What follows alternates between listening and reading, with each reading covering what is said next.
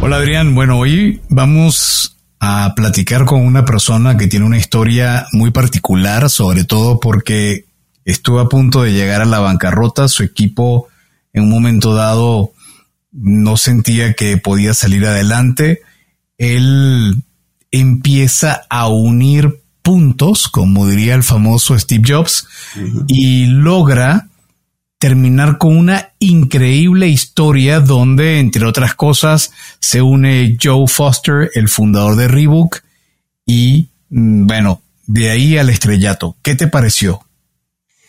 La verdad es que es una historia fascinante. Platicamos con José Ochoa, fundador de Global Containers and Custom Packaging. Pero más allá de la empresa que él dirige, José hoy es coach de empresas, tiene un libro y lo más interesante, comenzó por la última página de una revista. En lugar de comenzar por la portada, a él le tocó tener el último espacio y de ahí ir hacia adelante. Es una historia fascinante que no se pueden perder aquí en Cuentos Corporativos. Hola, ¿estás listo para escuchar este cuento? Vas a disfrutar de grandes historias y valientes protagonistas. No pelean con dragones, pero peor aún, se enfrentan al mundo real. Y como todo cuento, este también empieza con un había una vez. Que lo disfrutes. Adolfo, en Cuentos Corporativos hemos hablado varias veces del reto que es emprender. Es claro que el estereotipo de emprendedor exitoso y de portadas de revista pues es algo muy lejano para la mayoría de los emprendedores y que solo se consigue con mucho esfuerzo, trabajo y como ya nos decía uno de nuestros invitados, un toque de suerte. Como platicamos en el episodio 96 con Pepe Villatoro, que seguramente te acordarás, fundador de Fuck Up Nights, nos decía él que todos tenemos una historia de fracaso, pero difícilmente todos tenemos una historia de verdadero éxito. Así es, Adrián. Mira, ahí los números y las estadísticas están lejos de favorecer la sobrevivencia de los emprendimientos y de, los, y de las pymes. Se habla de que el 25% no sobreviven a los primeros años de, los dos primeros años de creación. Incluso ya he llegado a escuchar hasta estadísticas más radicales. Luego está llegar al famoso tres años. Incluso hay quienes hablan de los cinco. Pero bueno, también he, visto grandes empresas que han pasado de muchísimos años y, y luego, después de 10, 20 años operando, también les toca cerrar. Al final eh, pueden ser causas muy diversas y la mayoría de las veces puede ser desde faltas de apoyo financiero, inexperiencia o, ¿por qué no? dificultad de llevarse bien los fundadores y no contar con las redes de apoyo, ¿no? Pues sí, por eso aquí nos gusta relatar historias que más que de éxito sean historias de, de esfuerzo, ¿no? En las que queda claro que aunque hay momentos complicados, momentos difíciles, es viable siempre encontrar una salida y, sí, convertirse en algunos casos en esta historia de éxito que todos esperamos. Así que iniciemos con nuestras palabras mágicas. Había una vez un joven originario de Chihuahua, en el norte del país, donde tuvo una infancia feliz, llena de retos y a la vez de grandes momentos. Le tocó vender fruta casa por casa para apoyar a su familia. Se cuenta que era un rebelde desde joven, que lo corrieron de varias escuelas en la infancia y a pesar de eso, estudió nada más y nada menos que ingeniería industrial en el Instituto Tecnológico de Chihuahua, aunque durante sus estudios tuvo tres cambios de licenciatura por las dudas que tenía con su futuro. Su primera oportunidad, ya profesional, se da vendiendo filtros de agua. Pero bueno, buscando crecimiento se traslada a Ciudad Juárez, donde ingresa a trabajar a Delphi, en el área de ingeniería de empaque.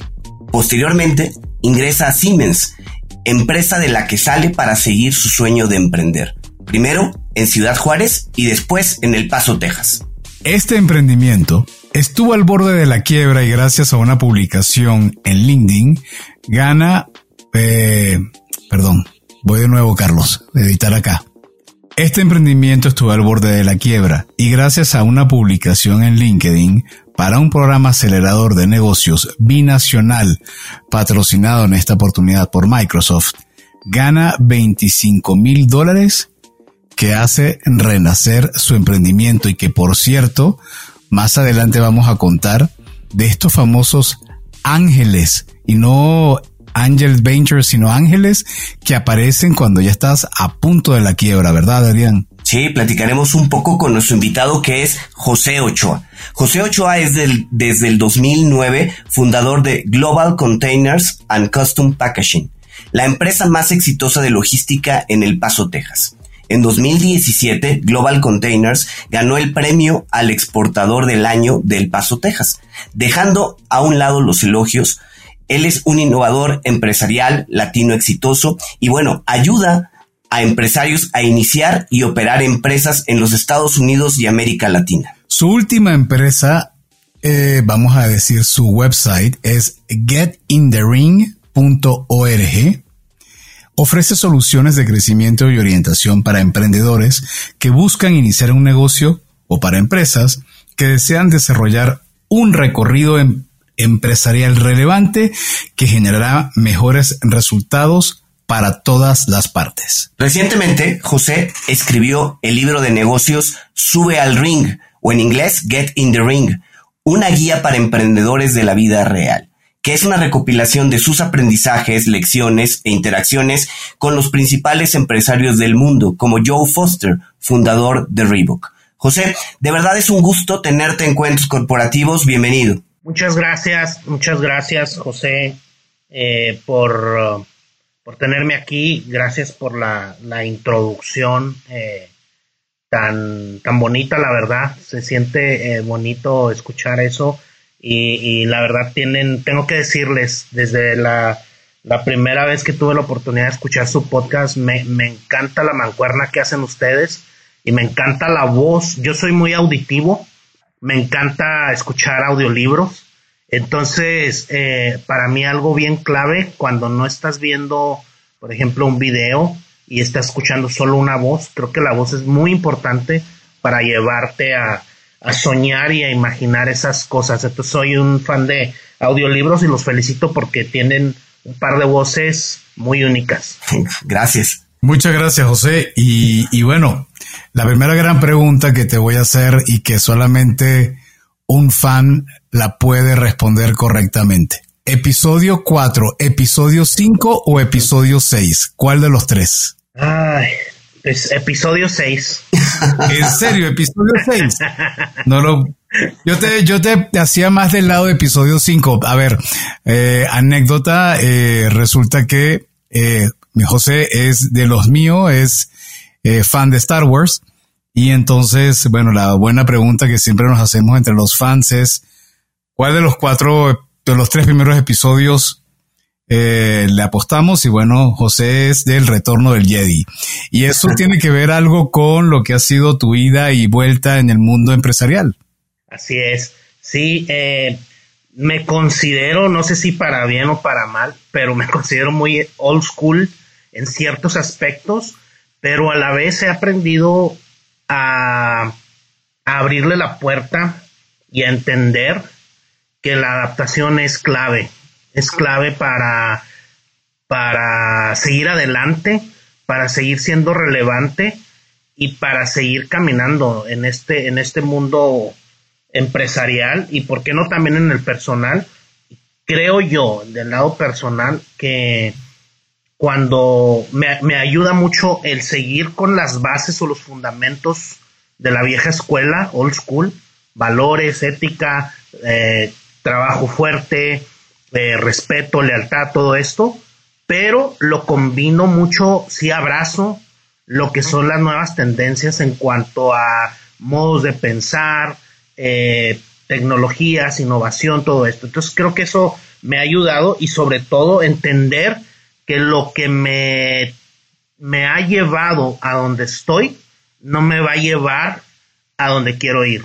Tengo que abrazar nuevos, nuevos conceptos, nuevas, uh, nuevas formas de pensar y, nuevas corrientes. Oye, José, eh, entramos de manera muy, muy profunda al episodio, ¿no? Muy directo a temas de, Star Wars y a platicar un poco de ti, pero, pero platícanos antes, ¿quién es José Ochoa? ¿Cómo te definirías? Ah, como un soñador, sin duda me, me, considero un soñador, un creyente, un creyente en, en todos los aspectos, ¿verdad? Creo que hay algo superior, Dios, creo también mucho en el en, eh, en, que las cosas se pueden lograr.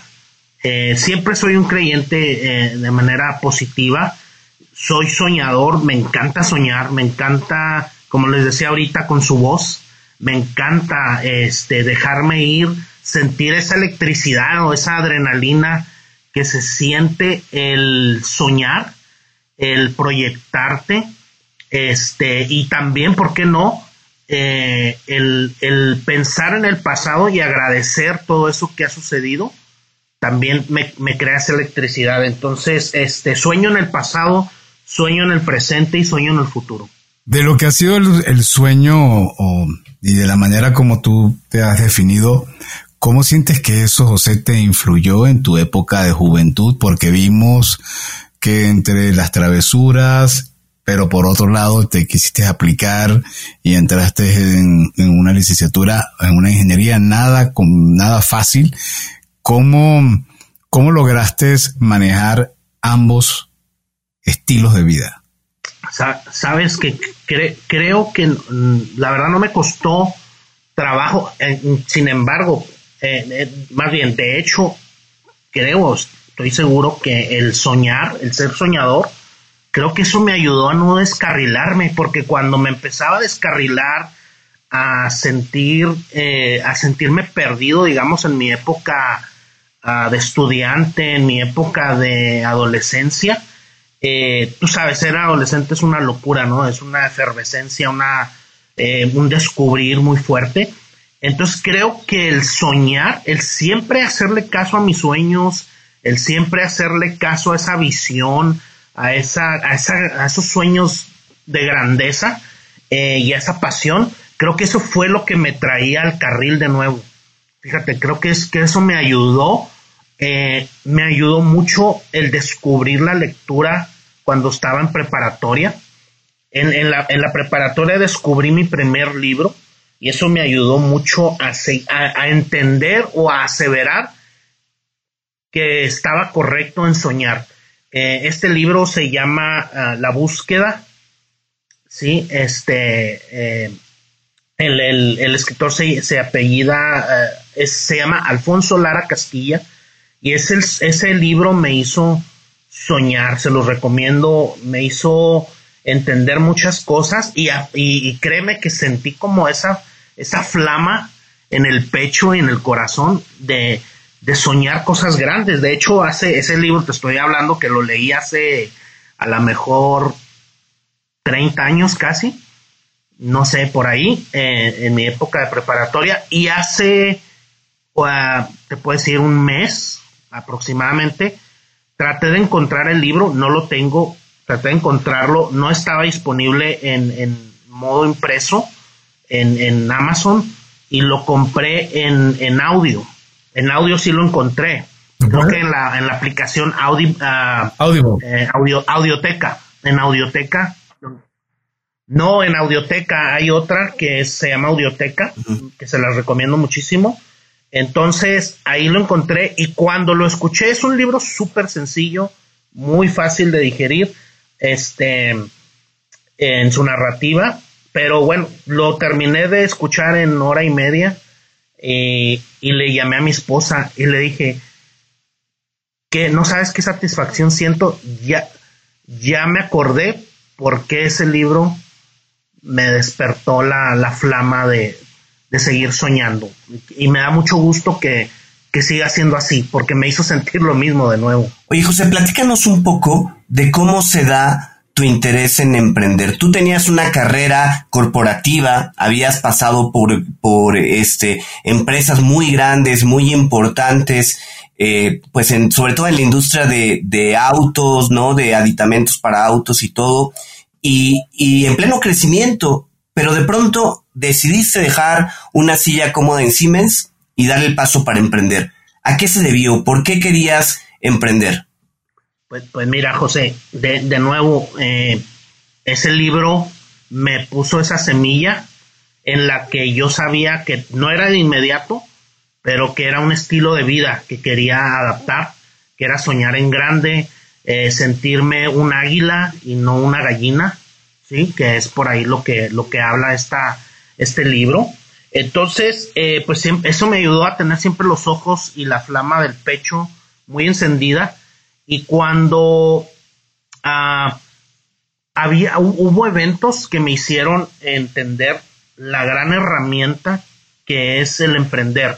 Uno de ellos, en temprana edad, este, teníamos problemas económicos en mi casa y mi mamá tuvo que entrar a, pues ahora sí que de, ama de casa a reinventarse, ¿no? Entonces yo vi, yo veía, no entendía yo qué estaba haciendo mi mamá, este, pero eh, era muy seguido que la, vi vender salsas en tiendas, la vi vender cacahuates para tiendas, eh, siempre en manera de comercialización como tipo de distribución, a, micro escala, ¿sí? Eh, la vi vender joyería, armó toda una red de, distribución de joyería, pago en abonos, o sea, ella se reinventó, le fue muy bien y luego después hasta colchas de, colchas, eh, no sé cómo decirles, de cama, eh, tenía un catálogo, encontró un catálogo es, y hizo toda una red de distribución en su ciudad, en Chihuahua capital,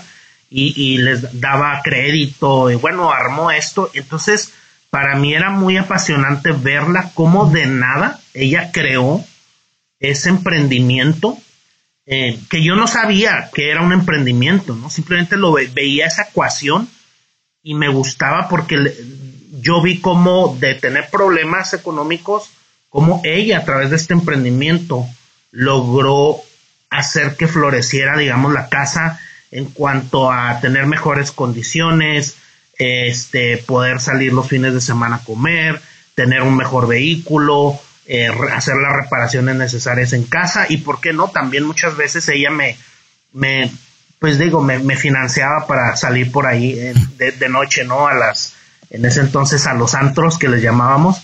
Pero bueno, entonces vi ese, ese fue el primer contacto. Luego mi madre tiene una hermana menor que se llama eh, Lucy, mi tía Lucy, que la quiero mucho y ella, ella es empresaria en Ciudad Juárez, tiene más de 30 años siendo empresaria, ya en una escala mayor, tiene compañías de construcción, tenía compañía de, de blogs, de crear blogs, de concreto, todo esto, una empresa sofisticada. Entonces yo me voy a vivir con ella y, y veo eso, ¿no? O sea, veo ese gran florecer de ella, ese crecimiento, cómo el emprender le daba herramientas a ella muy fuertes para poder ayudar gente, para poder eh, mm, construir cosas, ¿no? Con, con ese emprendimiento. No solamente el emprendimiento no es solamente para ti, es para toda la gente que te rodea y, todo lo que tú quieras ah, alcanzar y hacer, y ¿no? Eh, te ayuda muchísimo lo que es el, el emprendimiento. Entonces ahí fue la segunda etapa, el segundo contacto donde me enamoré de lo que era emprender. Entonces, eh, pues fue cuando yo dije que, quería, que quería emprender. Y entonces, esa, voy a esa pregunta. Eh, por lo que entiendo y por lo que hemos visto eh, o, o investigado de tu historia, luego de que sales de Siemens, emprendes, pero ese emprendimiento casi se fue a pique. ¿Nos puedes contar cuál fue el emprendimiento? ¿Qué fue lo que pasó? ¿Y de qué manera ayudó lo que publicaste en LinkedIn y Microsoft? Sí, pues mira, en, en, 2000, en 2008 em, eh, eh, yo cofundé una compañía que, a la fecha la, la tengo, eh, que se llama Global Containers and Custom Packaging. esto a en colaboración con, mi cofundador. Entonces logramos eh, eh, crear una fórmula de cómo satisfacer las necesidades de las compañías, industria maquiladora, aquí en Chihuahua, pues muy fuerte, Ciudad Juárez, este, cómo, cómo satisfacer con una propuesta de valor, eh, un, con un mejor servicio, un mejor entendimiento en lo que es distribución de empaque, servicios de empaque, logística, todo esto. Entonces, pues bueno, cofundamos esta compañía, empezamos en Ciudad Juárez, luego eh, nos establecimos en, en, El Paso, Texas, y pues bueno, muchos años afortunadamente de, digamos, de, de 2009 a 2018 que sucedió esto, este, este evento, entonces pues fueron bastantes años de mucho crecimiento, eh, de éxito. Claro, en el camino pues también hubo ciertos ah, momentos de crisis, pero nada de esta magnitud, ¿no? Entonces se llega a 2000, 2018, 2017, perdón, 2017, y uno de nuestros mayores clientes, eh, que era una, una maquiladora, se declaran bancarrota y era nuestro, nuestro mayor cliente. Te puedo decir que era tal vez el 70% de nuestro negocio, se va a bancarrota. Eh, la verdad no, no lo vi venir yo. Eh, y bueno, después de una relación de 12 años, eh, de un día a otro, estos camaradas se, se, van a bancarrota, hacen filing, como le dicen acá en Estados Unidos. Y bueno, pues alguien me avisa desde California. El corporativo de ellos estaba en San Bernardino, California.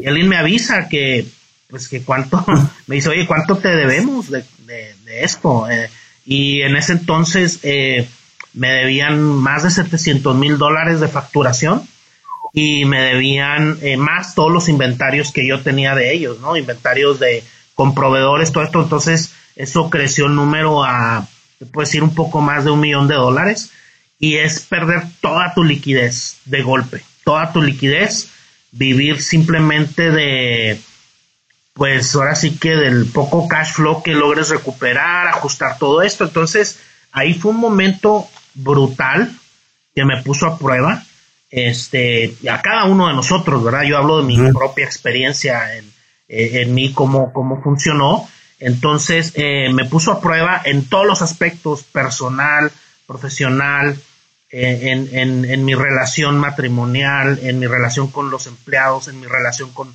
con socios en mis relaciones comerciales, etcétera.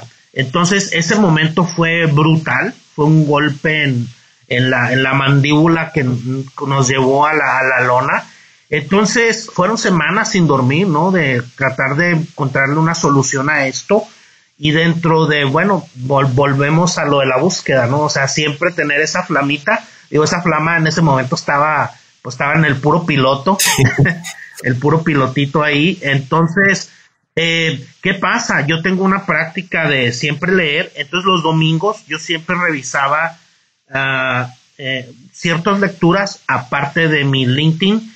Entonces en LinkedIn veo una publicación de que se va a abrir el primer programa de aceleración binacional uh, que está eh, patrocinado por Microsoft aquí en la región.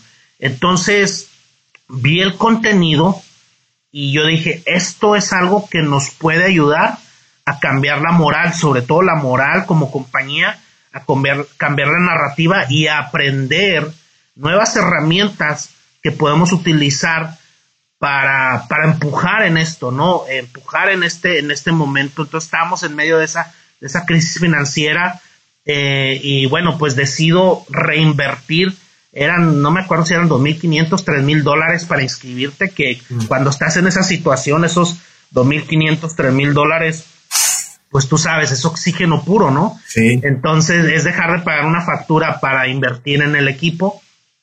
Decido reinvertir. Eh, me, me gustaba mucho porque te puedes llevar, te podías llevar a ese programa parte de tu staff. Entonces me llevé dos personas de mi staff a que me acompañaran y a empezar a, ver todo este, todo este asunto, ¿no? Eh, me metí, pues como se imaginarán, al 100% eh, y, y la verdad que no era mi, no era mi intención o mi enfoque ganarlo. La verdad eso no me importaba. Yo lo que quería era aprender, conectarme y poder utilizar esas herramientas para cambiar la moral del, del equipo, ¿no? Y, la, y las habilidades.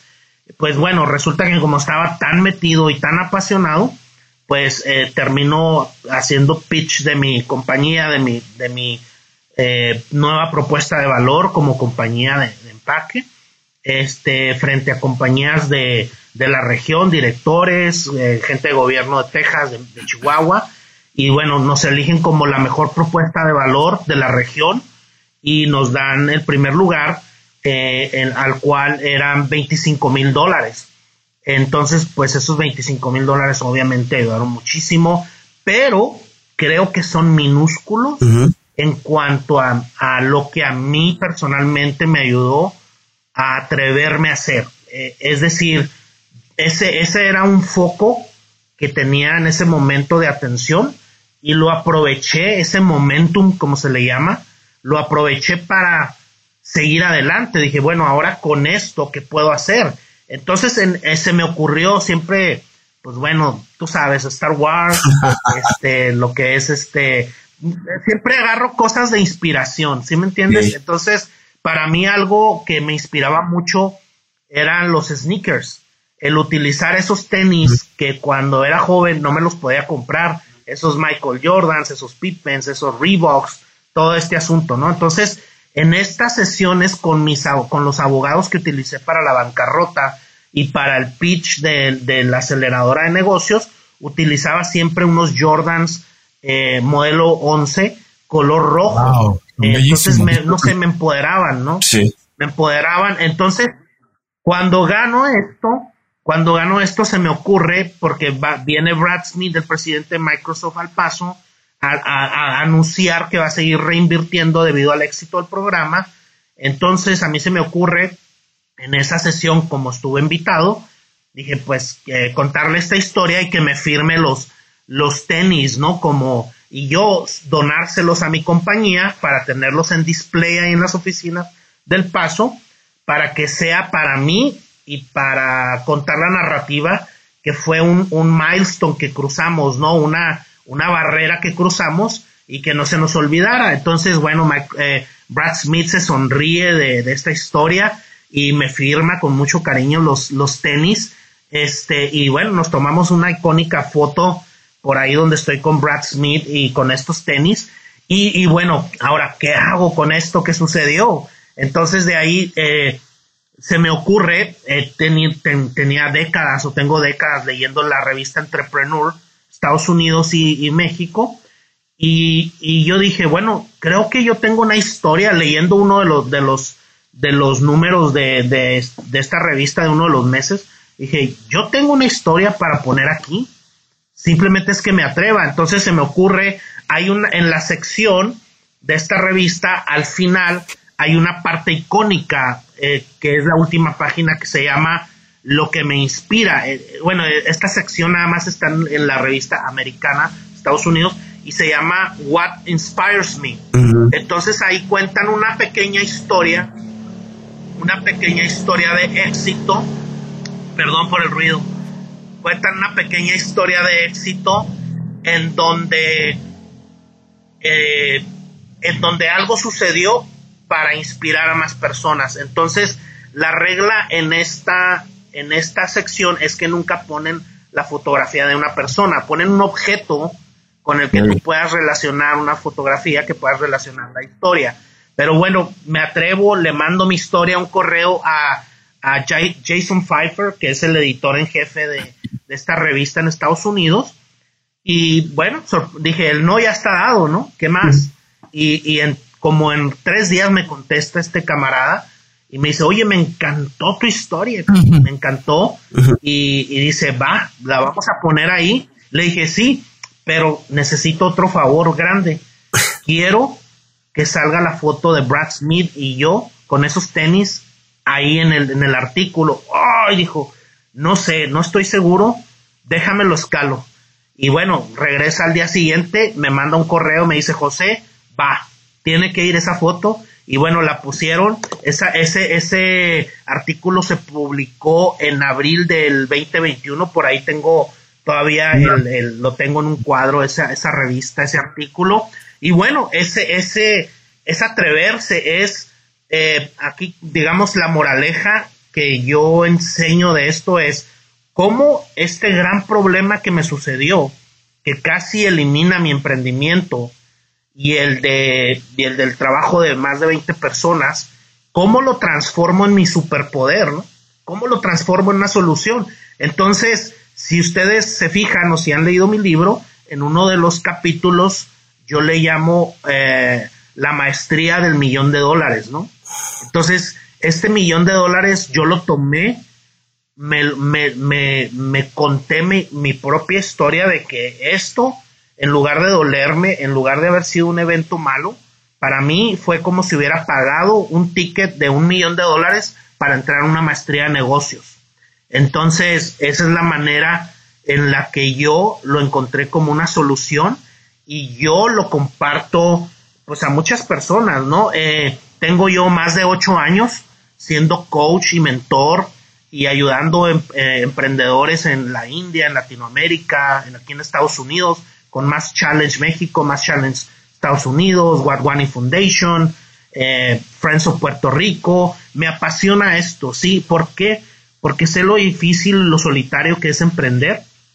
Sé que hay mucha necesidad y, no es algo de ego, porque yo siempre les digo, yo no soy el emprendedor que, Latinoamérica, latino estaba esperando, ¿no? Ni soy el más exitoso para nada, ni es, ni es eh, acerca de, de, qué tanto económicamente bien te ha ido, no, no se trata de eso, es de cuál impacto y cuál legado quieres tú dejar atrás y cómo puedes compartir toda esta pasión y estas lecciones con otras personas para que así logramos todos juntos eh, elevar el nivel de los emprendimientos en Latinoamérica, en Estados Unidos, en la India, eh, en, en, cualquier lugar donde haya un emprendedor. Sabemos que los emprendedores pues somos el motor de la economía de, de cualquier país, ¿no? De cualquier comunidad.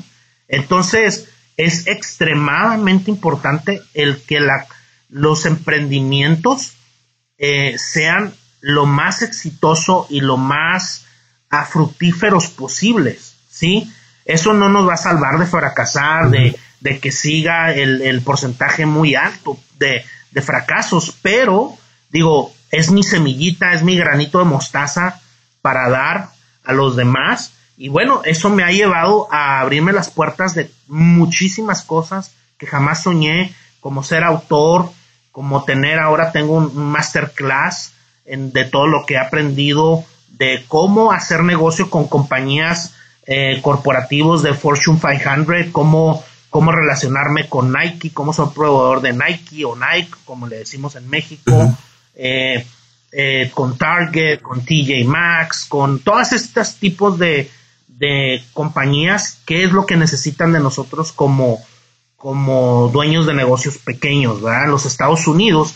Y también, pues, ayudo y, este, digo, tengo, tengo más de tres años desde el 2020 dándole guía a una compañía que estuvo en Shark Tank México y que, pues, fue puro fake, ¿no? Ahí, este, una, una, una de las Sharks les, les supuestamente les invirtió, ya no está ahorita en Shark Tank México, es una persona que creo que era asesora incluso de AMLO, eh, eh, Martínez o no, Rodríguez, no sé cómo se llama la señora. Esa señora muy, muy prepotente y ella en el programa les invierte y bla, bla, bla, todo el bullshit ahí. Y, resulta que yo por un programa de y de la fundación que yo apoyo, me, me, asignan a estos emprendedores que hacen, son muy exitosos, son un talento, es una pareja en Ciudad de México y ellos tienen una compañía que se llama Nuliap y hacen uh, polvo de almendra, almendra en polvo orgánico para poder, para tomarte con, en lugar de leche, sustituto de leche. Y es delicioso. Entonces, pues yo los, yo los agarré bajo mi ala en cuanto a eh, guiarlos, darles mis recomendaciones, todo esto, desde el 2020. Y créeme que en, en como en mi tercera sesión me dijeron, tú nos has ayudado más en dos meses que lo que Chartan México nos ha ayudado en, años, José. José, te tenemos que interrumpir un momento porque si no se nos va el, el, espacio del corte y tenemos muchas cosas que preguntarte, ¿no, Adrián? Sí, sí, sí, sí. Mira, José, a, ver, a, reserva de que en un ratito entremos un poco a la labor como coaching de empresas y todo, a mí me encantaría preguntarte, em, a veces parece que ese tema de Microsoft, del concurso y todo, como que fue un chispazo de suerte y fue lo que salvó a la empresa de la quiebra. Pero estoy seguro que atrás de eso hay mucho esfuerzo, mucho trabajo que te ha llevado a llegar hasta donde estás. Pero ¿qué te parece si esa parte nos la contestas después de este corte comercial. Regresamos en un minuto. ¿Te fuiste de vacaciones y no sabes cómo retomar? ¿O ya te diste cuenta que se va a acabar el año y no te has puesto pilas con tus propósitos de año? No te preocupes, Back on Track es para ti.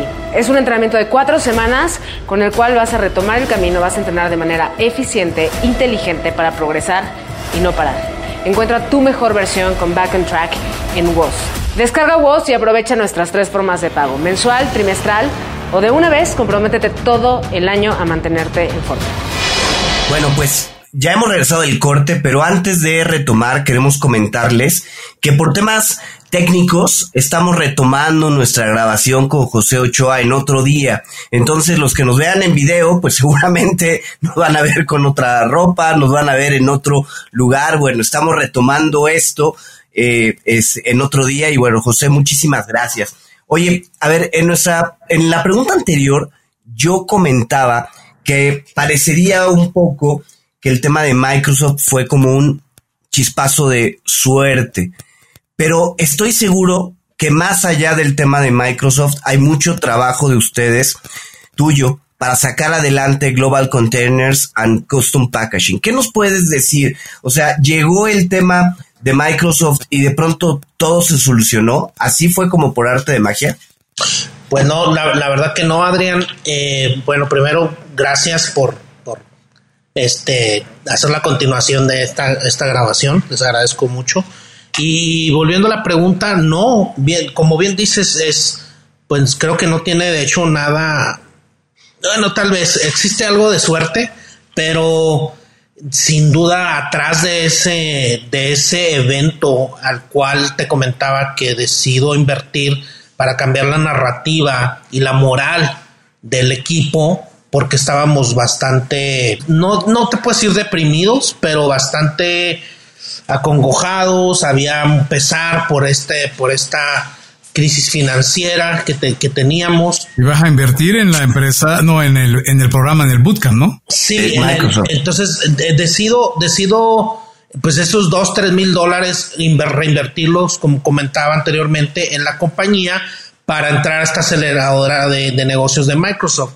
Eh, ganamos primer lugar, Microsoft nos da los 25 mil dólares, eh, salgo yo ahí con, con Brad Smith firmándome los tenis, todo esto, y a partir de ahí creo, eh, bueno, cambió cosas eh, para todos, ¿no? Eh, de diferente manera.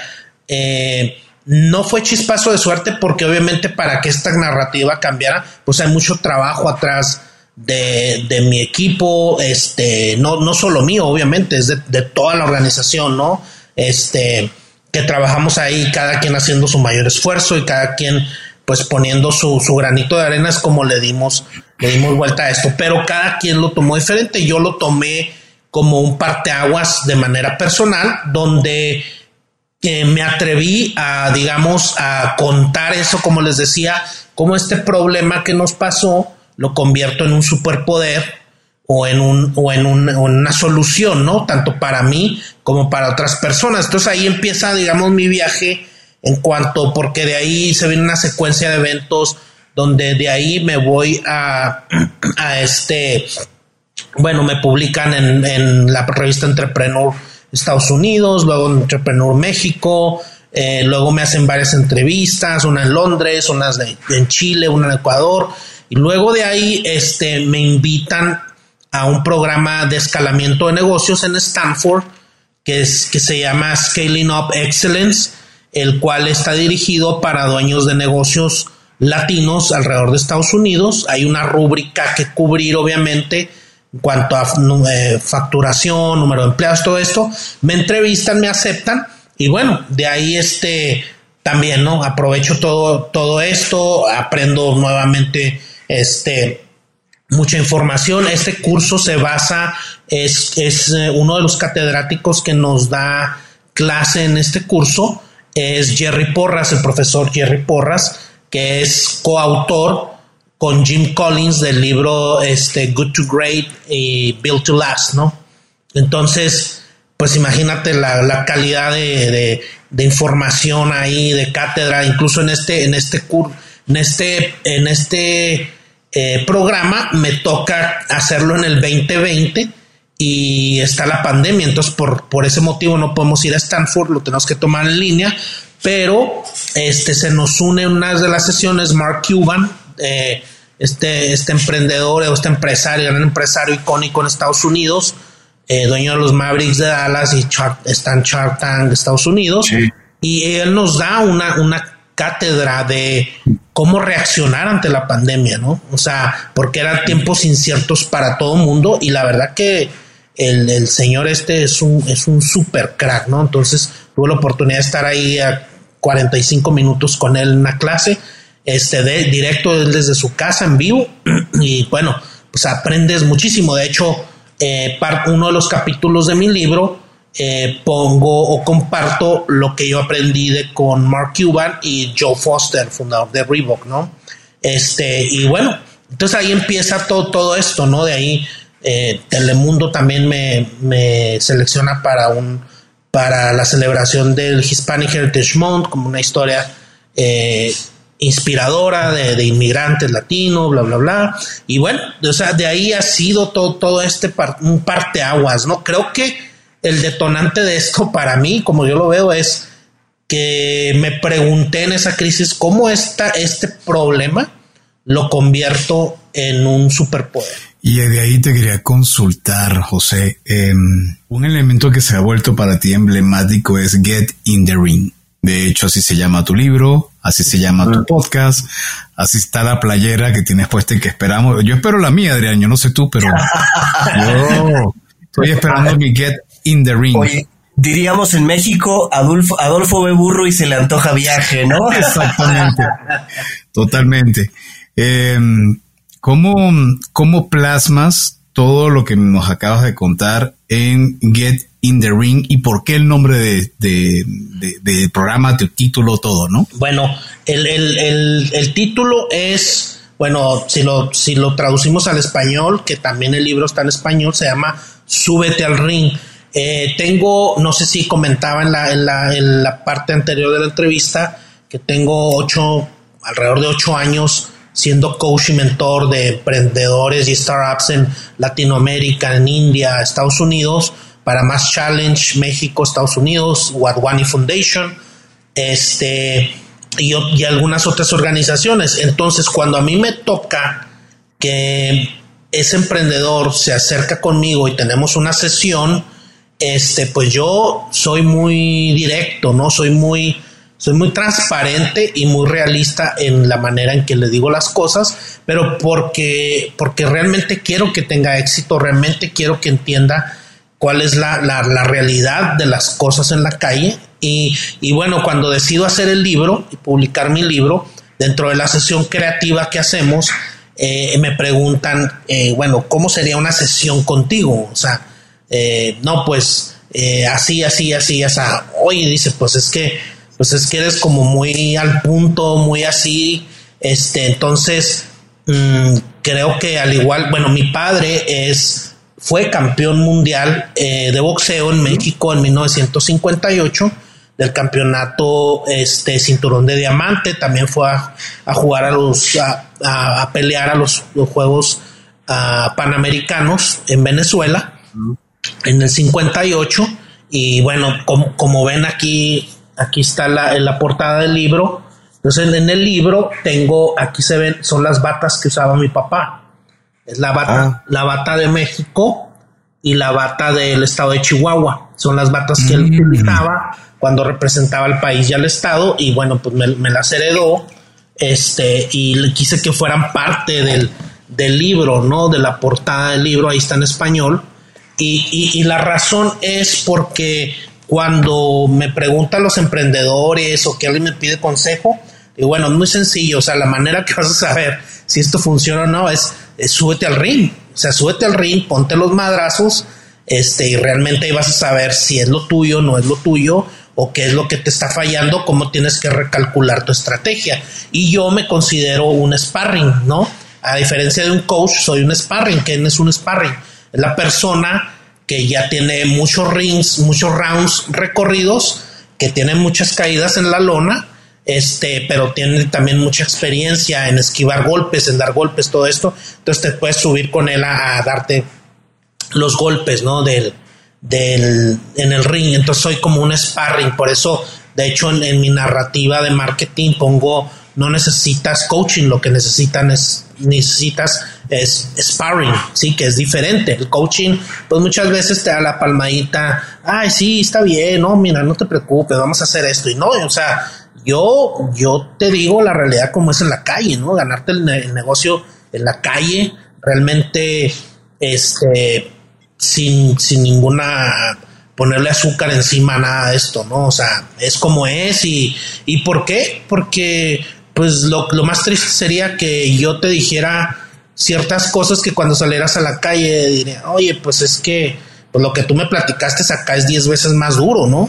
No, al contrario, o sea, yo quiero que desde ahí ya vayas sintiendo lo que es. Entonces, esa es la razón de que le ponemos al libro, eh, lo bautizamos, el libro salió primero en inglés, que se llama Getting the Ring, y se, es una guía para emprendedores de la vida real. Oye, eh, José, siguiendo con la terminología de Getting the Ring, yo te he escuchado que subirte al ring en México es muy diferente a subirte al ring en Estados Unidos. ¿Cuál es la diferencia que tú crees o las diferencias más fuertes que hay entre emprender en México o del otro lado del río Bravo? Pues mira, mira, yo, yo inicié mi negocio en México. Yo tuve mi empresa en México por más de 12 años. Eh, terminé por venderla porque no, la verdad, yo en mis capacidades, yo sentía, yo sentí eh, lo que es en realidad iniciar un negocio en México y un negocio en Estados Unidos al mismo tiempo y ver las bondades de cada lado. Claro, ahí depende mucho del emprendedor, o sea, de mí, de mis habilidades, todo esto, pero en mi particular caso, o sea, yo vi sin duda, o sea, se cuenta como, como yo lo vi, en mi emprendimiento personal es mi empresa de México era como ir con una carreta en un, en un, este, en un camino de tierra lleno de hoyos, ¿sí? Así iba, o sea, eh, no avanzaba, mil cosas, este, broncas, eh, no sé, o sea, para darte como una narrativa. Estados Unidos, mi negocio en Estados Unidos si haces las cosas correctamente y pones la estrategia adecuada, los ingredientes adecuados y el trabajo adecuado, haz de cuenta que era una, es una autopista y traes un carro deportivo. Así se avanza. Para mi punto de vista, mi personal opinión, conozco muchos, muchos em, empresarios, ustedes deben de conocer más que yo, que son extremadamente exitosos en México. De acuerdo, está, está bien. Pero en mi caso no me funcionó. O sea, yo dije, bueno, mi capacidad la voy a poner en uno o en otro. Entonces dije, bueno, yo voy todas mis canicas para el mercado americano. Entonces vendo mi parte, mi, compañía mexicana y me enfoco 100% en crecer estratégicamente mi emprendimiento o mi compañía. ya no es un emprendimiento, mi compañía en Estados Unidos, que es, pues bueno, relacionarme con eh, gobierno federal para poderle vender al gobierno federal, con corporaciones, con industria maquiladora, este, con industria de retail, o sea, buscar todo este asunto. Entonces, durante, eh, tengo 14 años con mi empresa, durante todo este tiempo, pues me, me, he encargado de tener certificaciones, de tener muchas credenciales, tanto personales como compañía, ¿para qué? Para ser elegible a poderme sentar a los buenos negocios o a los negocios de alta gama, digamos, no nada más vender aquí de manera local. Eh, el año pasado, por ejemplo, me gradué de un programa de certificación como proveedor con la empresa Nike o Nike, ¿no? Este, me gradué ahí en Portland, en los headquarters de ellos. Eh, estoy, tengo oportunidades de hacer negocio con Target. Le vendo actualmente a lo que es TJ Maxx o Marshalls. No sé si lo conocen esas tiendas. Sí, claro. Este, bueno, con, con Macy's, eh, compañías como Amazon, eh, muchas otras compañías. Entonces, ese es mi foco. Entonces, yo, yo sí vi las bondades de lo que es emprender en Estados Unidos contra México. Eh, realmente los americanos por eso son lo que son, aunque se tenga una narrativa actual de que no, ya Estados Unidos ya no es lo mismo, ya no son líderes, no importa, o sea, si es el 1, el 2, el 3, el 5, viejo, o sea, no importa, o sea, sigue siendo el mercado más jugoso del planeta, o sea, el, el mercado más atractivo que hay en todo el planeta. Entonces, pues es una, es una, es un gran privilegio poder jugar en ese, en ese campo, en ese mercado. Obviamente, también es una gran responsabilidad porque también es muy competido pero creo a mí, pesa, a, mí, a, mí pensar, a diferencia del mexicano, en mi experiencia personal, pues hay muchas bondades que dan los gringos, educación gratuita de alta gama, muchos programas para ayudarte de aceleradoras, eh, programas de, educación, de grants que te da el gobierno, que te dan compañías como Microsoft, Apple, eh, Meta, los que tú quieras. Todas esas corporaciones tienen por responsabilidad social muchos programas en los cuales le ayudan a small business owners o pymes aquí en Estados Unidos este, a, que, a crecer. Entonces, si tú tienes la voluntad y, lo, y haces las cosas bien, tienes, para mí parecer, mucho más eh, potencial de crecer en Estados Unidos. Digo, platicando con Joe Foster, el fundador de Reboot, él, él me dijo, o sea, la joya de la corona para mí era venir al mercado americano. Yo sabía que en el mercado europeo nunca iba a pasar de ser una empresa eh, a lo mejor irrelevante. O sea, yo sabía que el venir al, mercado de Estados Unidos y realmente poderme agarrar del mercado estadounidense, ese iba a ser el, game changer o, la, jugada que iba a cambiar mi, mi, mi empresa, ¿no? Y así fue, así fue, fue la, razón por la que explotó Reebok fue porque él logró poner eh, la marca aquí en Estados Unidos.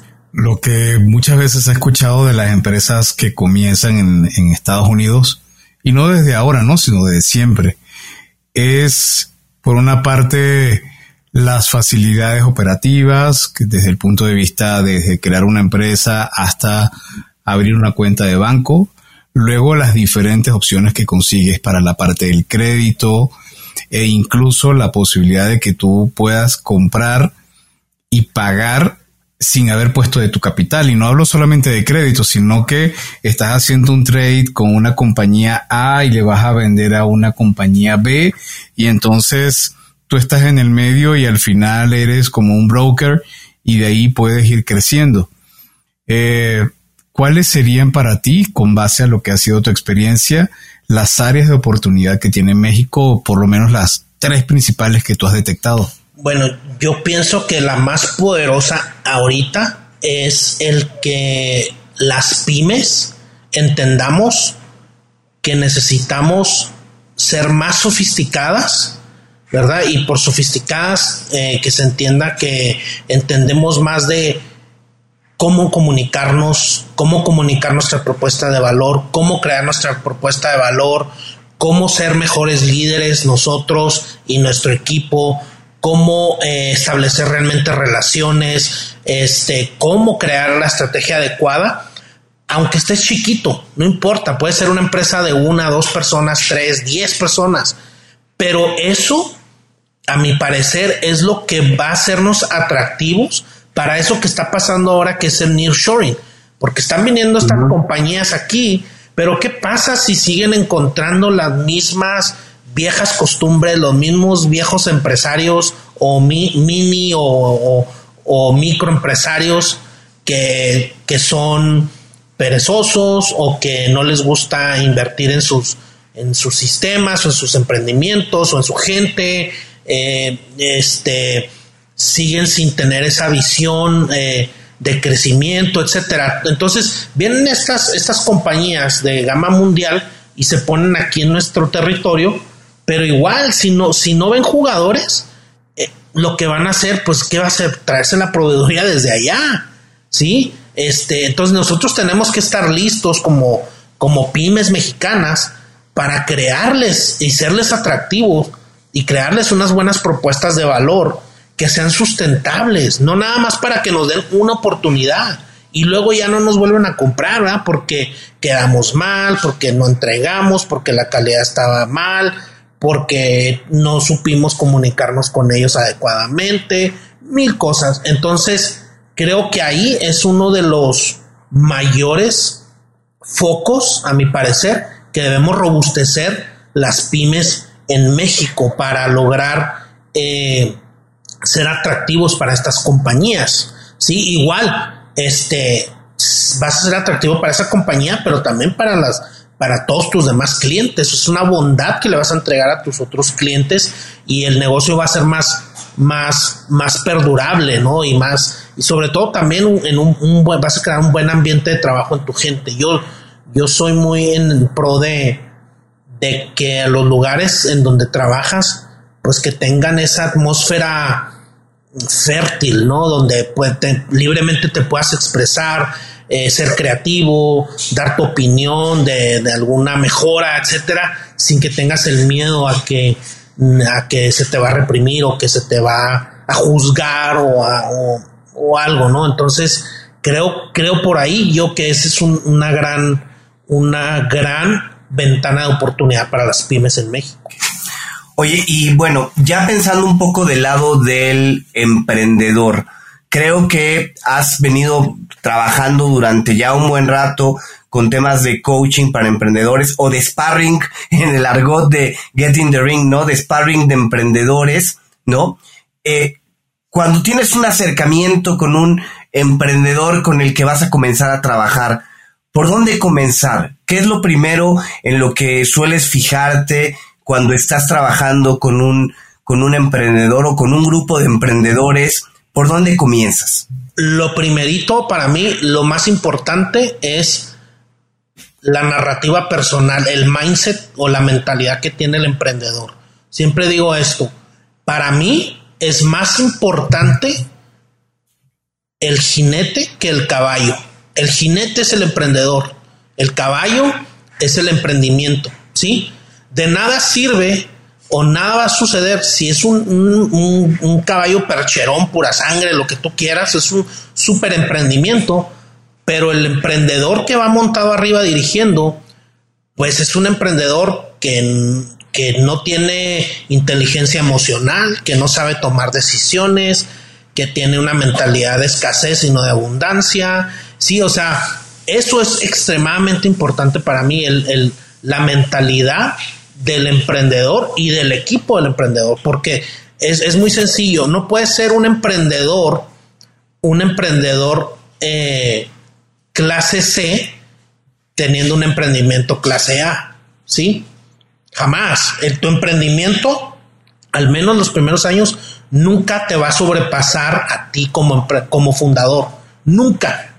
Tú, tú vas a ser siempre el mayor obstáculo al menos por los primeros años en lo que se convierte en una, en una compañía bien establecida, con, con más líderes, tú siempre vas a ser el, la limitante más grande de tu compañía. Estoy pensando en lo que estás diciendo porque quiere decir que mientras la empresa está en su proceso de ir creciendo y ir eh, expandiéndose, en esa primera parte tú puedes acompañar a la compañía, si te entiendo bien, pero luego llega un momento en que ésta te va a sobrepasar si el crecimiento realmente es el de la verticalidad que se espera. Dicho de otra manera, a mayor velocidad de crecimiento, al principio vamos muy bien y luego tú tienes que ver hasta qué punto tú puedes seguir siendo el, el jinete de la compañía, hasta qué punto puedes seguir cabalgando y de repente puedes decir, ¿no? Te tengo que darle la, el estribo a alguien más porque no me está sobrepasando la capacidad. ¿Es algo así? Eh, sí, eh, ahora, todo depende de nuevo del emprendedor. Si es un emprendedor con una gran ah, hambre o ambición de crecer personalmente, bueno, pues tú tienes ahí los casos. Me voy a ir a que no me gusta nunca hablar de estos porque están súper choteados, pero bueno, para que se entienda, un Steve Jobs, ¿sí? Steve Jobs siempre siguió siendo el líder de Apple, ¿no? O sea, no hubo un momento en el que, eh, a menos que fue cuando lo corrieron y todo esto que pasó, pero él siempre siguió creciendo a la par, incluso jalando a la compañía a la, visión que él tenía y todo esto, ¿no? Pero no tiene tampoco nada de malo que el fundador, en otros casos, sea un fundador que llega hasta cierto punto y tiene la, la digamos, la nobleza o el entendimiento eh, de que en cierto punto ya no eres tú el líder que necesita la compañía, ¿sí? Eres un líder por temporada, eres la, para la siguiente fase, a lo mejor el escalar la compañía, tú ya no eres el líder que necesita tu empresa, tú necesitas hacerte a un lado, ¿sí? A lo mejor si quieres seguir poniendo la visión, pero ya tienen que entrar otros líderes que son los expertos en escalar. Si tú no eres, si tú no eres ese experto, tienes que ser lo suficientemente honesto para hacerte un lado y para decir que no eres tú. De otra manera, pues bueno, se condena a lo que siempre le llamamos un changarro, ¿no? O sea, un changarro es un changarro porque siempre vive al yugo y al pie del fundador o del dueño, ¿no? O sea, yo conozco changarros que dan millones de dólares a la gente, o sea, pero sigue siendo, sí, bueno ese nombre, ¿no?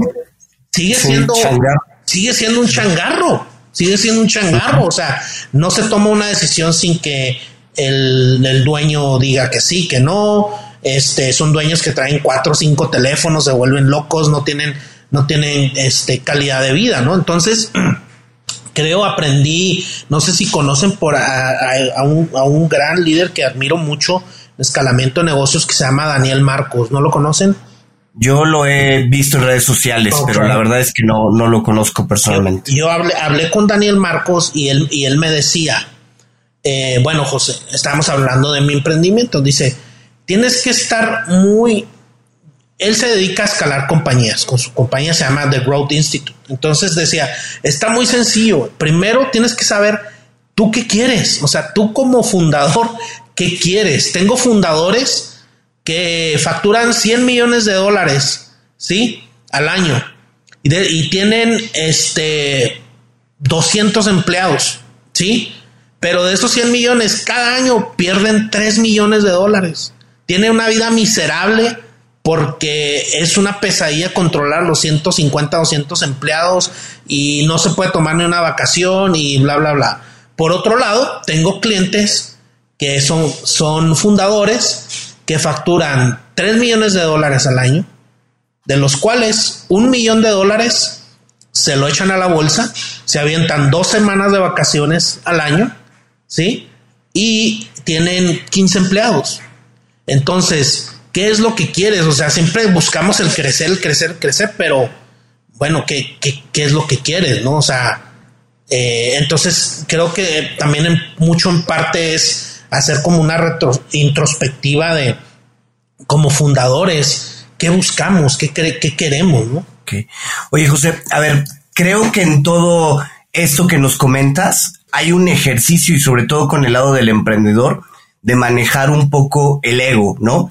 Cuando platicábamos de la introducción, decíamos que a veces el seguir a un emprendedor que sale en la portada de revista es muy interesante. Y a mí me llama la atención, tú no comenzaste por la portada, tú comenzaste por la última página de la revista. Y de la última página fuiste saltando a otras páginas. ¿Cómo recomiendas a un emprendedor el hecho de trabajar con su ego? ¿Por dónde comenzar? Porque si, el, si no controlas tu ego, jamás vas a dar ese paso a un lado de la empresa. Jamás vas a tener la humildad para decir, yo ya estoy estorbando porque soy el que está deteniendo el crecimiento. ¿Por dónde lo manejas? ¿Cómo, cómo das eso en la parte del, del coaching, del sparring? Bueno, creo que el, el ego, creo que sin duda es necesario en una dosis que es, es como veneno, ¿no? O sea, si tomas demasiado, te mata, pero en una dosis pequeñita es saludable porque necesitas también ese ego que es como un tipo, un amor propio para saber eh, cuando, la gente te está rechazando, cuando las cosas no están saliendo, estar, tener ese, eso seguro de ti, ¿no? Pero eh, el ego lo tienes que tener extremadamente domado y ahí mucho entra tu familia, tus amigos, ¿no? Eh, en tu familia, en tu casa te tienen que, pues bueno, aterrizar, ayudar a aterrizarte de, oye, pues este, pues sí, allá eres esto o lo del negocio, lo que tú quieras, pero aquí pues eres papá, eres, eres esposo, ¿no? Entonces, eh, creo que también juntarte con, con otros, otros eh, emprendedores de una mentalidad similar te ayuda mucho a tener esa humildad de, de saber, eh, pues que no, no, no has, yo en, mi, yo en lo personal, siempre mm, tengo una mentalidad como de que no he logrado nada aún. O sea, no he logrado nada, pero tengo mucha gratitud. Tengo mucha gratitud de lo que he logrado. Agradezco mucho el, lo que he logrado, lo, a la gente que he conocido, eh, la, la, fortuna que me ha dado la vida y Dios de, de haber llegado a donde he llegado. Pero sin embargo, este, no siento que sea alguien extraordinario ni que haya logrado algo extraordinario. Entonces eso, eso me tiene siempre como muy aterrizado y sobre todo, este, bueno, la manera en que yo, yo veo que estoy aterrizado es porque me encanta seguir compartiendo con emprendedores cuando, cuando llegan a mí, emprendedores que están a lo mejor en, una etapa más, más temprana que yo, ¿no? No quiere decir que sean mm, menos o más que yo, no importa eso, es simplemente como las etapas en las que estás.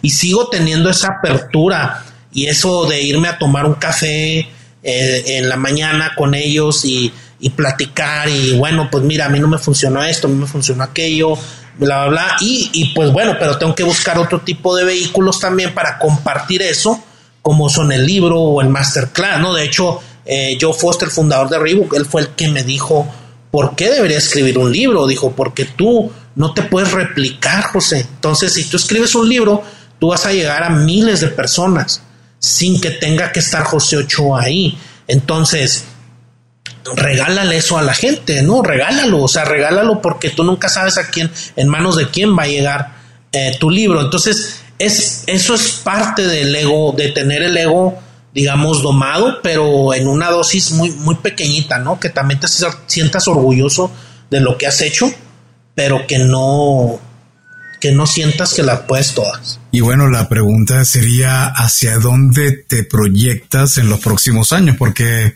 pasaste, como decía Adrián, de haber estado en la última página, haber estado en portadas, tu libro, tu masterclass, me atrevo a pensar, te estaba escuchando y hasta soñaba, ojalá que a José se le ocurra sacarle una competencia a Shark Tank, pero con otro enfoque, ¿no? Un enfoque más... Me, estaba imaginando, o sea, después de haber escuchado la historia de tu libro, y me podía imaginar casi un escenario donde el escenario fuera el ring, y ahí estuvieras tú y estuvieras a la gente como que pichando, pero ya porque ya el modelo de Shark Tank yo lo siento un poco gastado, un poco de teatro y como que poco realista. Pero bueno, eso es una idea que, tuve mientras veía tu playera y tu libro. Pero tú, ¿dónde te ves en los próximos cinco años? Bueno, sin duda me veo eh, comandando mis emprendimientos, pero también me veo, eh, me estoy dirigiendo mucho ahorita a lo que es el, la educación, el, ser eh, eh, creador de contenido de educación para los pymes o para los small business en Estados Unidos. Como les platicaba, mi masterclass lo creé desde el inicio para o esta metodología que se llama Scholar Methodology, de cual habla de la S de estrategia, la CO de comunicación, ah, la L de leadership, la A de AIM, que viene siendo el propósito, la misión y visión de tu compañía, y la R de relationships o relaciones. Yo, yo estoy convencido de manera personal que si tú como emprendedor dominas esas cinco pilares en tu empresa, los dominas y los masterizas, vas a ser una compañía extremadamente atractiva para compañías Fortune 500, para corporativos, para esas compañías de nearshoring que vienen. Entonces, eh, es, esa educación, ese masterclass, estoy, estoy buscando el hacer el, partnership o vendérselo en, en, volumen a organizaciones en Estados Unidos como bancos, como eh, cámaras hispanas, cámaras de comercio, organizaciones de, emprendedores que la, que, la, que la den a las masas de los emprendedores. Entonces me veo para, para ese lado, me veo, me veo yendo para allá, aunque también me apasiona mucho eh, eh, los negocios, ¿no? O sea, ahora que estoy en esto me, me llegan tantas oportunidades ahorita, este, ojalá, cruzo dedos, este, tengo una oportunidad de, de comprar una empresa por ahí que me ofrecieron, este, hay una buena oportunidad, es, creo que se, se, se conjuntan las cosas, esta persona me, me buscó, este, y la verdad me apasiona mucho todo este asunto de como de adquisiciones así. Eh, me apasiona también, me han llegado proyectos muy bonitos como eh, de mezcal para Estados Unidos, introducir mezcal a, a mí me encanta el mezcal, soy un aficionado del mezcal y bueno, este proyectos muy bonitos que llegan, este eh, estoy involucrado también en un proyecto de resinas hechas a base de plantas. Y bueno, pues estoy en muchas cosas, pero eh, siempre enfocado a, elevar el nivel de los emprendedores a través de educación y también, obviamente, eh, el mío a, jugar en campos diferentes, pero siempre con esa mecánica de negocios. Ahí, ahí es donde me veo y ya así como que, no sé, por ahí en alguna ocasión alguien me dijo eh, que, si me, que si yo lograba poner la estrategia adecuada de mi marca y de todo esto, esta persona que es experto en política en México me dijo, yo no dudaría que en los siguientes cinco años o más adelante alguien te considere para la política en Estados Unidos. Este, no sé, y es algo que me atraería. Más que todo, me gustaría, la verdad, poder comandar un, una organización como eh, el Small Business Administration en los Estados Unidos me encantaría poder aportar ahí. Oye, oye José, y, perdón, pero con todo lo que has comentado, eh, tengo que hacer esta, esta pregunta. Eh, te has enfocado mucho en la educación, te has enfocado mucho en otro tipo de cosas. Y tu rol como director general hoy en Global Containers se mantiene, has dado un paso a la izquierda, ¿Cómo, ¿Cómo te manejas con todos estos? Porque me imagino que debe ser como un malabarista, ¿no? Con un montón de bolas al mismo tiempo al aire. Bueno, pero fíjate, eh, fíjate, sí, se mantiene mi rol. ¿Por qué se mantiene mi rol? Porque durante todos estos años, 14 años, eh, me he enfocado mucho en desarrollar gente. Entonces el staff que tengo es un staff súper confiable que corre el, negocio casi de manera automática. ¿Por qué? Porque lo que quiero es un negocio, no quiero un, un autoempleo. Entonces tengo la bondad, sí, de seguir proveyendo la estrategia, la dirección, pero a alto nivel.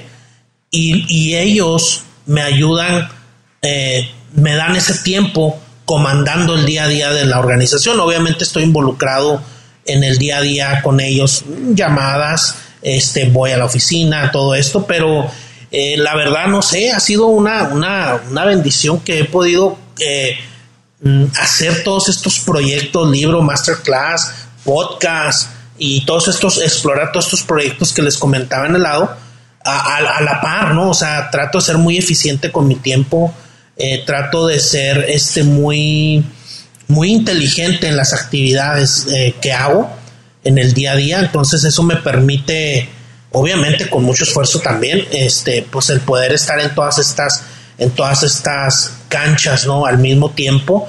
Y bueno, este, esa, esa lección la aprendí hace muchos años cuando una gran corporación quiso comprar mi empresa. Y, este, eh, a esta persona, una persona alrededor de, en ese entonces, unos 70 años, un crack en lo que es mi industria de empaque, de distribución, todo esto, este, me, veo con este señor en Atlanta, en un campo de golf, este, en un evento, porque él quería comprar mi empresa. Entonces, este, bueno, cuando hablo con mis socios y, y, decidimos que sí, este, pues bueno, entramos ahí en un due diligence, como le llaman, y, y entonces como a las semanas me habla este señor, me dice, José, me encanta tu empresa, tienes una empresa hermosa, me encanta, nomás que hay un gran, gran, gran problema. Todo huele a José Ochoa. Todo huele a José Ochoa. Entonces, este, pues los inversionistas eh, no invierten en compañías así, que en donde el fundador o los fundadores están tan metido en el en todo, ¿no? De la operación, en clientes, en, en todo, todo el aspecto, ¿no? Entonces me dijo, te voy a dar un consejo. Entre más involucrado estés en tu empresa, menos valor va a tener tu empresa siempre. ¿Sí? Entonces lo aprendí y he tratado en la mayor de lo posible este comandar mis emprendimientos de esa manera en la que sí soy ese creador, ese, ese visionario, pero siempre empoderar a la gente para que sea un negocio en un autoempleo. Increíble. Está mejor planteado imposible, José, y estoy de acuerdo contigo y, de, de, una manera u otra queremos vincularnos a lo que hacemos, pero por otro lado, la otra vez leía, ahorita no recuerdo quién fue que lo dijo, que decía, tu empresa es un medio, pero no te puedes enamorar de ella, te puedes enamorar de tus hijos, te puedes enamorar de tu familia, puedes tenerle por supuesto aprecio, pero no es algo que tú digas es mi vida y yo tengo que dejarlo todo en mi empresa. No, al final la empresa puedes crear una u otra y, y mientras más la dejes respirar, creo que va a ser mucho más productiva. Pero, pero bueno, también tenemos que regresar a la estructura de cuentos, porque creo que este episodio compite en convertirse en nuestro top 3 de los más extensos. Pero está muy bien porque el contenido está padrísimo. Y bueno, nos queda ahora la ronda de preguntas de nuevo personales. Y para eso la primera que te vamos a hacer, José Ochoa, es si te gustan los cuentos. Sí, me encantan los cuentos, aunque no soy eh, bueno, dentro de lo que leo día a día, la verdad, nunca leo un cuento o no, casi siempre leo puras cosas como de negocios, biografías, cosas así, pero me encantan, me encantan los cuentos, me encantan las fábulas, me encantan ese tipo, yo pues, de niño fui súper caricaturero y cuentos y todo esto, ¿no? Me encanta soñar. ¿Y hay algún cuento en particular que recuerdes con especial interés? Pues mira, no, no tengo muchos, los más trillados en la mente, pero más que eso te voy a, te voy a decir algo. Alguien que creo sin duda marcó mi infancia y mi adultez ahorita, quien, quien me enseñó a soñar, era este personaje, este, muy querido en los ochentas que se llamaba Cachirulo. ¿Se acuerdan de Cachirulo? Ernesto Alonso, Enrique Alonso Cachirulo entonces, yo me acuerdo que ese señor me hacía, pero soñar, o sea, yo me olvidaba ni en qué habitación estaba, yo estaba ahí en los cuentos, en, en esos cuentos de Aladino, en esos cuentos de, de las princesas, de los dragones, de con esas moralejas, o sea, ese señor me hacía soñar. Creo que él es, es un, es un, es una persona muy importante en mi niñez. Este, obviamente que nunca lo conocí, pero pero era, era algo que me hacía soñar y creo que algo así nos hace mucha falta en la televisión actualmente para la niñez, ¿verdad? O en el streaming, porque pues hay mucha basura ahorita, ¿no? Y creo que esa es la, a veces la gran diferencia entre, entre los adultos de ahora y los adultos que va a haber en el futuro, de este tipo de, de, de, contenido de calidad que te hacía utilizar tu imaginación y soñar.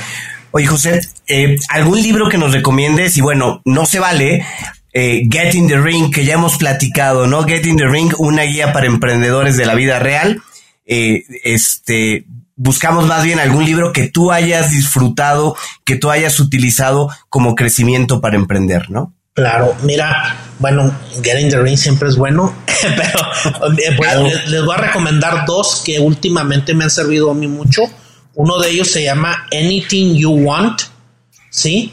Que son 40 lecciones para, para los nuevos emprendedores. El, el autor se llama Derek Sievers, ¿sí? Sievers con S y con V. Y otro que me ha ayudado muchísimo también se llama Open Your Mind to Receive. Abre tu mente para recibir. La, autora se llama Catherine Ponder. Y la verdad, esos dos libros me han, me han ayudado muchísimo. Este, de nuevo, lo más, lo más importante para mí en el, en el emprendedor es la mentalidad, ¿no? Y creo que, digo, a lo mejor alguien dirá, bueno, ¿y por qué lees esos libros de Open Your Mind to Receive? Si, o sea, Build to Scale, Zero to One, todos esos tipos de libros son importantes, claro, pero es más, es, para mí es más importante tu mentalidad y tu, y tu perspectiva como individuo, este, y tu interior. Porque si tú, si tú no estás bien interiormente, mentalmente, tú no vas a poder comandar absolutamente nada. Y fuera del mundo de los libros, ¿hay algún tipo de herramienta tecnológica, gadget digital o aparato que utilices para ordenar tu día a día? Mm, bueno, un, una aplicación que utilizo mucho se llama WeTransfer. La utilizo mucho para compartir videos este, para mí es, yo soy muy poco de tecnología, la verdad, soy malo. Este, pero bueno, esa aplicación me ha ayudado mucho. Este, Slack también, por ahí Slack también me, me, gusta, me gusta bastante. Este, y pues bueno, esas son las que eh, podría hacer que, que recomiende y obviamente siempre lápiz y papel, no fallan. Eso sí. Eso sí. Oye, bueno, dos o tres empresarios eh, que consideres que están marcando tendencia actualmente, ya sean mexicanos, americanos, pero que valga la pena seguir por lo que están haciendo, por lo que están diciendo? Mm, pues mira, me, fijo más, no, no, me, no me fijo mucho como en empresarios que están de moda, así, me fijo pongo más como mi atención en Juanita, Panchito, eh, Paquito del, del pyme este, ¿no? O sea, que nadie los conoce, no son famosos ni nada. Me gusta más seguir ese tipo de emprendedores este, y ponerme atención ahí más que en el clásico, el Elon Musk, el este, el otro. O sea, hay mucha gente poniéndole atención a eso. O sea, me gusta ponerle atención a, la gente, la que, los que día a día hacemos. Más sin embargo, te puedo decir que alguien que eh, recientemente vi en un, en un, en una, en un podcast o en algún lugar, pero me gustó mucho su filosofía. Es una chica llamada Pamela Valdés, que es creo que la creadora de Beck o Vic. es, es, un, es una aplicación para audiolibros en español y creación de contenido. Me gustó mucho el drive de ella, la mentalidad de ella, su filosofía me encantó. Otro es, sin duda, Daniel Marcos, ¿verdad? De The Growth Institute. Es un crack el señor. Este, eh, o sea, si quieres, si quieres, te, te, recomiendo los podcasts de él, bueno, donde lo han entrevistado a él Daniel Marcos, encuentras muchísimos en internet y es un super crack. Yo tengo el gusto de haber platicado varias veces con él y es un tipazazo y es una eminencia el señor en, en, lo que es educación, en escalamiento de negocios, startups, todo esto. Eh, otro puede ser eh, Toño Peláez, que por ahí lo tuvieron ustedes. Antonio, Toño es muy buen amigo mío. Este también es un super crack en lo que es emprendimientos en esto de, pagos y, pues bueno, e, e, eso es y trato de mantenerme, te digo, medio alejado de todo este tipo de cosas, por ejemplo como el Shark Tank México, híjole, la verdad, yo creo que nunca, nunca he visto un episodio, se me hace, como bien dijeron ustedes, algo muy circense, algo ya muy, como que perdió su esencia, creo que todavía el de Estados Unidos, está un poquito más respetable, ¿verdad? Este, porque, eh, pues bueno, están ahí personas del tamaño de, Mark Cuban, que ve que esta persona es, es, o sea, legítima y realmente es una persona que le importan los emprendedores. Este, me consta de primera mano, entonces, pues bueno, eso es lo que te puedo decir en, en tendencias, ¿no? No, no, este, son los que te puedo decir. 5, 4, 3, 2. Oye, José, ¿y alguien que te ha escuchado y, sobre todo está interesado, además de tu compañía, de conectar contigo para ver de qué manera puedes ayudarlo como coach, como guía? ¿A dónde te pueden contactar? Pues me pueden encontrar en redes sociales como José Ochoa Oficial, en Instagram y en, y en Facebook eh, también en LinkedIn me pueden encontrar como, como José Ochoa este, Relentless ahí en, en, en, LinkedIn y también en la página del libro que es www.getintherring.org. Eh, también ahí, ahí, me, ahí me pueden encontrar. ¿Algún mensaje final que quieras compartir con nuestros escuchas? A lo mejor aquel que está pensando en emprender, en dar ese paso pues eh, sin duda que, que tengan mucha pasión, que, que cultiven mucho y que abracen mucho la curiosidad.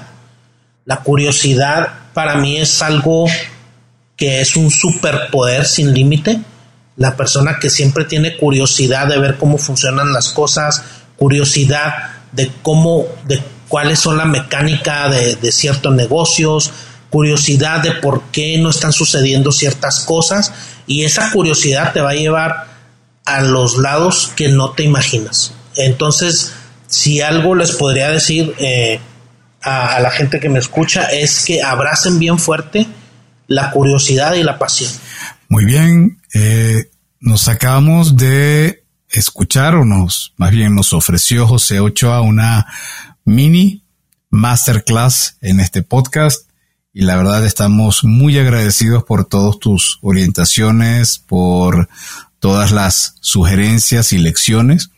Y bien, si te gustó este episodio, que seguramente sí, por favor, califícalo con cinco estrellas en tu plataforma de podcasting preferida. Te invitamos a escuchar nuestro programa Cuentos Corporativos Radio a través de la señal digital de Radio Mex, la radio de hoy, martes y jueves de 8 a 9 de la noche hora de la Ciudad de México en www.radiomex.com.mx. No olvides suscribirte a nuestro newsletter. Ahí vamos a compartir información sobre los entrevistados, sobre novedades que vienen o que eh, están próximas a compartir. Entonces, puedes, por supuesto, ubicarlas en las notas de este episodio o entrar directamente en www.cuentoscorporativos.substack.com. Recuerda revisar y escuchar episodios seleccionados de cuentos corporativos a través de Neo, la revista especializada en negocios. Nos encuentras en www.revistaneo.com. Y como siempre decimos, las empresas, sin importar su origen, razón de ser o tamaño, tienen todas algo en común. Están hechas por humanos. Y mientras más humanos tienen, más historias que contar. Y todo cuento empieza con un había una vez. Nos escuchamos en el próximo capítulo. José, de verdad ha sido un placer tenerte con nosotros. Muchas gracias. Muchísimas gracias. Gracias Adrián. Gracias Adolfo por por tenerme aquí, disfruté muchísimo y los felicito por, por su podcast, eh, me encantó. Gracias. Gracias. Gracias por habernos acompañado en esta historia. Esperamos que te haya gustado y que te inspire para combatir los dragones que enfrentas en tu aventura emprendedora. Nos vemos en el próximo episodio de Cuentos Corporativos.